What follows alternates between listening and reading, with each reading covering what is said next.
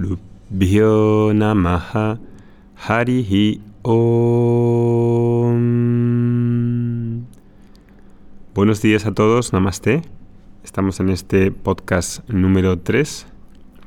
He tenido muy buena respuesta en los comentarios de Facebook para los podcasts y estoy muy contento de que os esté sirviendo y trayendo una nueva visión sobre este tema tan importante de la madurez emocional.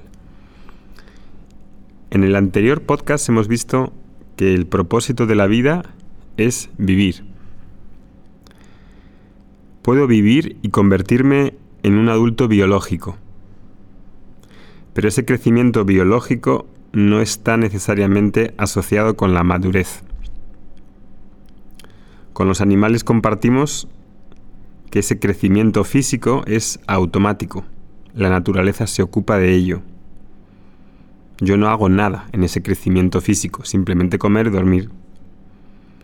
Sin embargo, esta madurez que requiere, que está implícito en el diseño del ser humano, requiere de una deliberación voluntaria que he de iniciar yo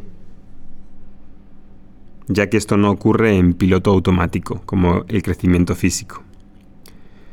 Hoy quiero presentaros cómo la percepción del niño que fuimos, y seguimos siendo en parte, muestra que aún seguimos dando respuestas inmaduras emocionalmente.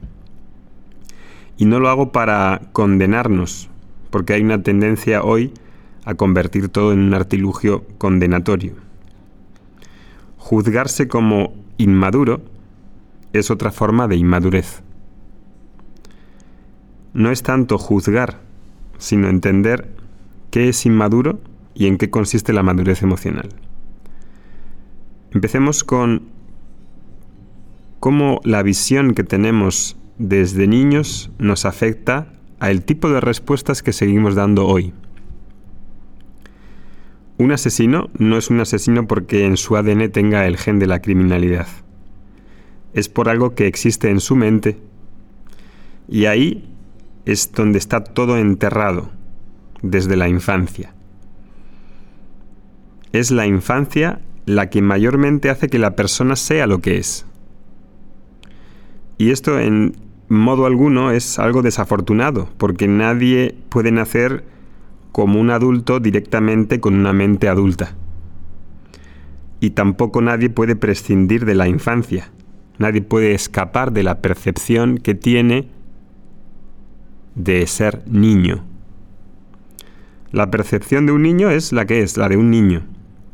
En la niñez todo nos parece grande y apabullante.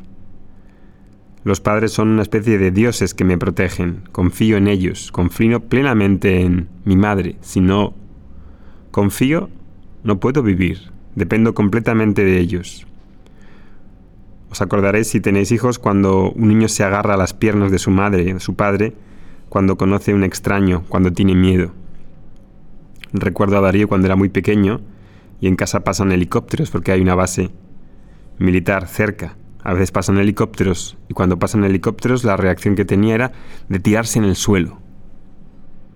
Y yo le decía, no pasa nada, no pasa nada. Y él decía, no pasa nada, no pasa nada. Pero se diga en el suelo, tirado en el suelo. Parece infantil, pero es la visión que es, la de un niño. Siendo niño, me siento inseguro. Pero en realidad no he cambiado tanto cuando soy mayor. La razón para sentirse inseguro, comparado cuando soy niño, es diferente. Ahora me puedo sentir inseguro en relación a eh, mi trabajo, si lo puedo mantener, a el dinero, a las relaciones se pueden mantener, a la salud, a qué va a pasar cuando me retire. Lo que me preocupa es diferente, pero hay una inseguridad que continúa.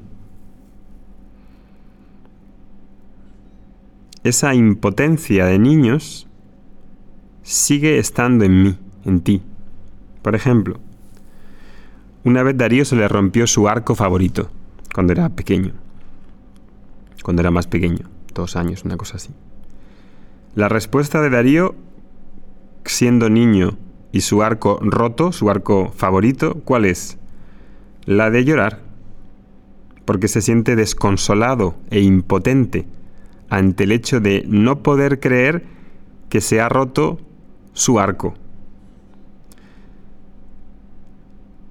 Y, aunque el papá le diga que le va a comprar otro arco, quiere el mismo arco. Ni siquiera quiere saber si se puede arreglar. Para él en ese momento su arco se ha roto.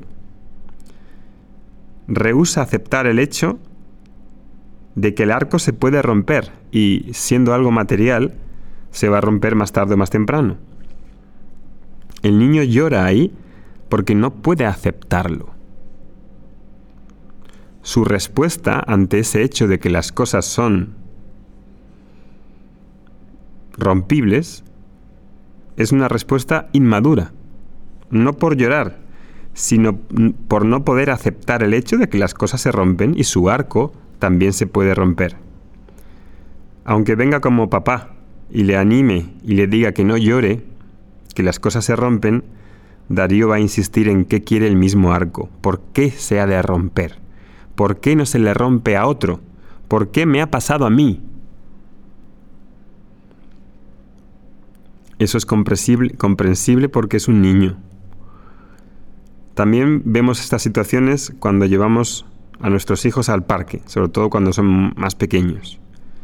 Darío solía ir con sus palas y cubos al parque.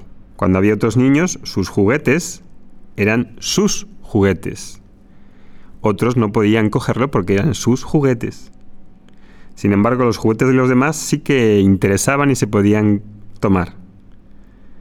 Si no podría tomarlos, la pregunta de Darío era ¿y por qué no puedo tomarlos? Los podía tomar a veces directamente y los otros niños se enfadaban. Esa es la situación en los parques con niños pequeños. Como niño, tengo la excusa de ser un niño nadie lo critica porque los padres ahí somos compasivos, compasivos. Entendemos que el niño madurará algún día y se convertirá en un adulto.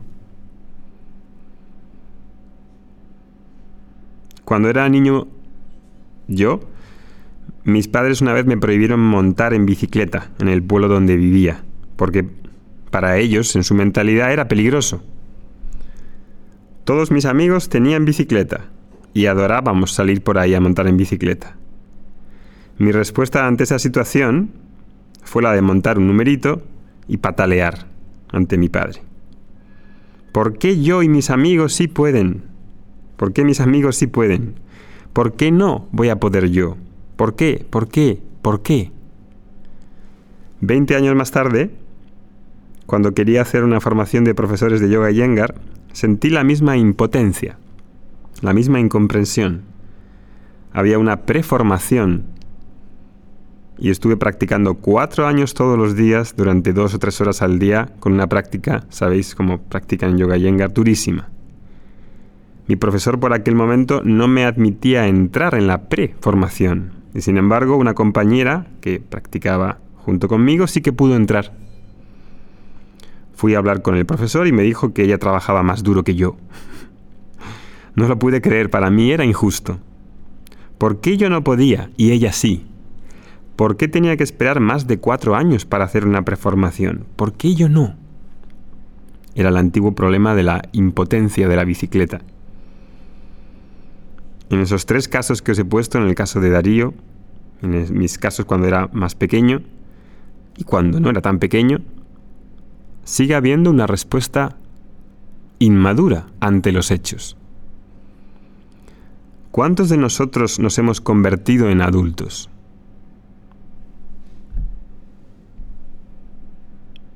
¿Qué es lo que puedo encarar emocionalmente hoy? Quizá ya no lloramos porque se nos rompa el arco, pero igual sí que lloramos si se nos rompe el BMW. Y si no es una cosa que la que se rompe, ¿podemos aceptar fácilmente que perdemos un trabajo? ¿Cómo encaras la pérdida de un trabajo? o cuando nos separamos de una relación, o cuando alguien cercano fallece, o con tu salud. O cuando te salen canas, o cuando se te cae el pelo. ¿No se parece a eso que decía Darío? ¿Por qué mi arco? ¿Por qué yo? ¿Por qué no los otros? ¿Por qué me toca a mí? Porque la respuesta se parece bastante. Sigue siendo una respuesta emocionalmente inmadura. Quiero que penséis en esas respuestas porque de eso vamos a hablar en toda esta serie de podcasts. Entonces, según vivo mi vida, se van a desenvolver una sucesión de situaciones. Se van a desplegar. Esas situaciones van a ser agradables y desagradables. Alegres y dolorosas. De lo que vamos a hablar más adelante. Y voy a tener que responder ante ellas. Responder ante ellas emocionalmente. Vivir es relacionarse y he de responder ante esas situaciones. Y no importa cuán sean mis logros intelectuales, porque emocionalmente puedo responder inmaduramente. padezco de esa impotencia. Y esa impotencia implica, en realidad, una madurez, inmadurez emocional.